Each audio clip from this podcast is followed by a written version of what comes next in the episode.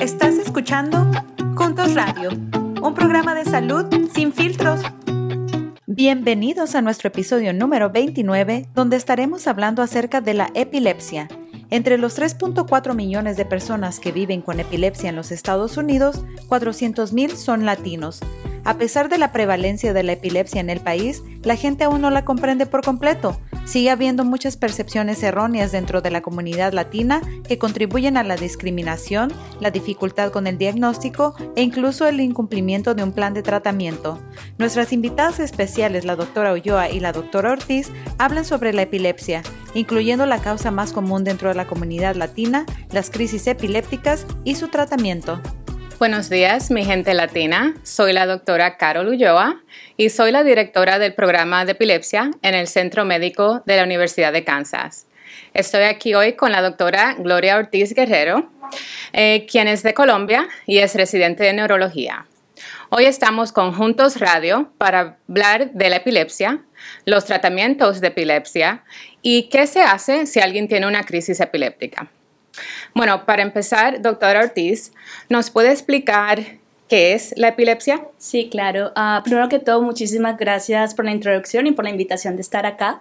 Entonces, primero que todo, el cerebro se comunica a través de señales eléctricas.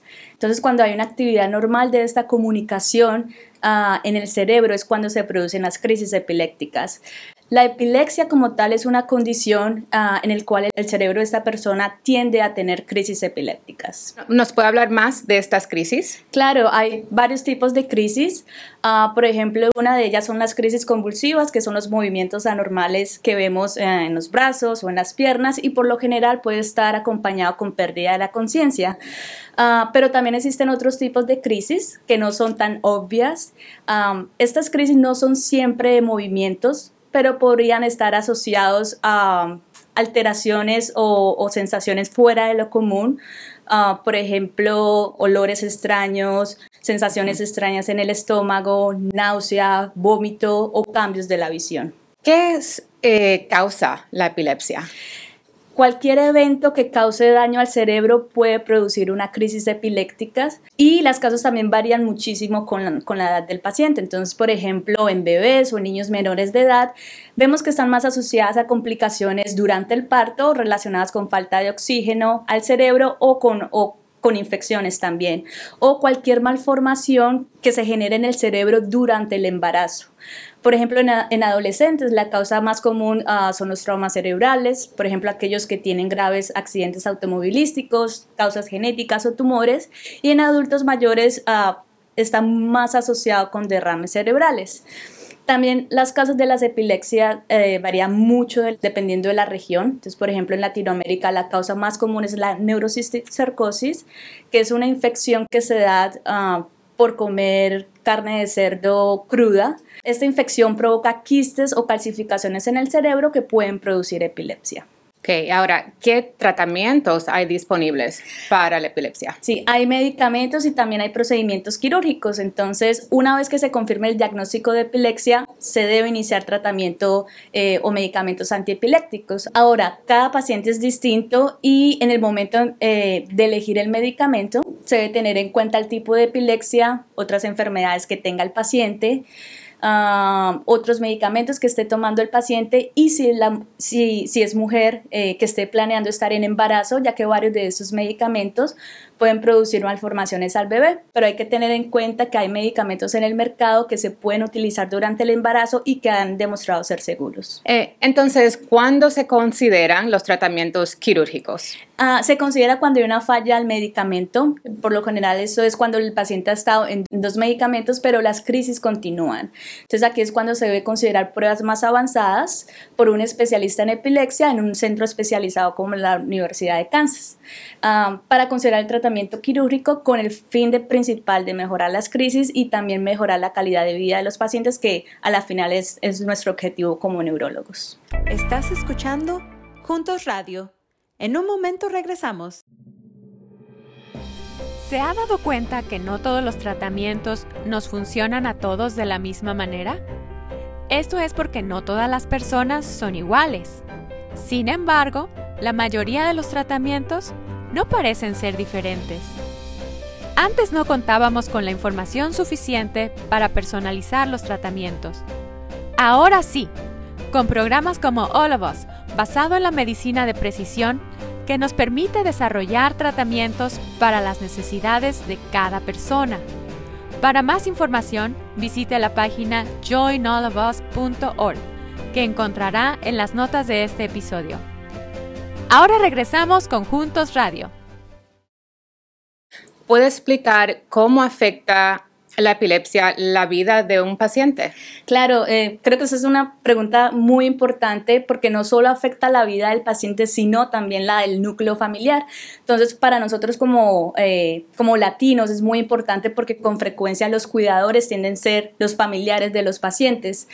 Ah, y esto pues, no solamente afecta al paciente, pero también a sus familiares. El diagnóstico de epilepsia afecta también distintos ámbitos de la vida, la parte social, la parte de educación, el trabajo. Entonces, um, hay pacientes que, por ejemplo, no pueden manejar porque tienen restricciones debido a que pueden tener una alta tasa de accidentes. Hay pacientes que no pueden nadar por sí solos porque pueden eh, tener ahogamientos o incluso hay um, algunas restricciones en varios tipos de trabajo como el trabajo de alturas.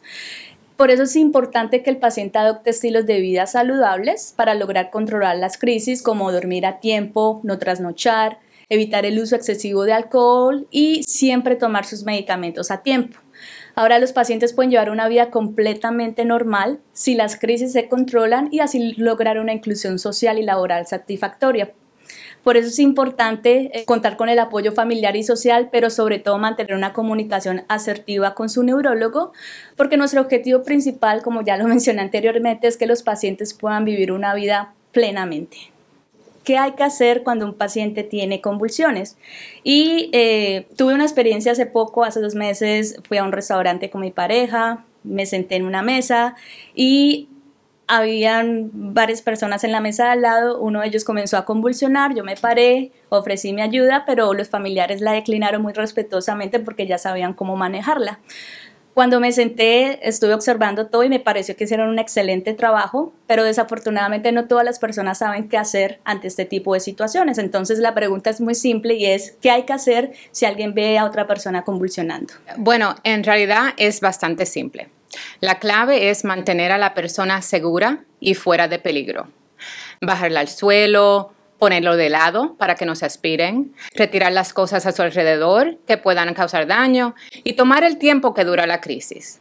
Algunas veces hay que llevar al paciente al departamento de urgencias y eso es si es la primera crisis, si la crisis dura más de cinco minutos, cuando el paciente no se recupera su estado de conciencia, por ejemplo, está demasiado adormecido o no puede hablar normalmente. También cuando sufre un golpe fuerte que necesita atención médica o si el paciente no está respirando bien. La última pregunta es para esos que tienen epilepsia y siguen con crisis, ¿qué le diría a usted lo más importante? Eh, bueno, yo diría que el mensaje más importante es que la meta es parar todas las crisis y darle a la persona la mejor calidad de vida. Si usted o un familiar no ha llegado a esta meta, no quiero que se rinda. Hay especialistas en nuestro centro de epilepsia aquí en la Universidad de Kansas. Pueden contactarnos al 913-588-1227. Bueno, hemos llegado al final. Gracias por acompañarnos en Juntos Radio para celebrar el 26 de marzo, que es Wear Purple Day o en español, póngase de morado. Un día dedicado a aumentar el conocimiento sobre la epilepsia a nivel mundial. Muchas gracias. Muchas gracias. Gracias. Estás escuchando Juntos Radio Recuerda que nos puedes seguir en nuestras redes sociales y suscribirte a nuestro canal de YouTube activando la campanita para que te lleguen nuestras notificaciones. Nos puedes encontrar en todas las plataformas de podcast como Juntos Radio.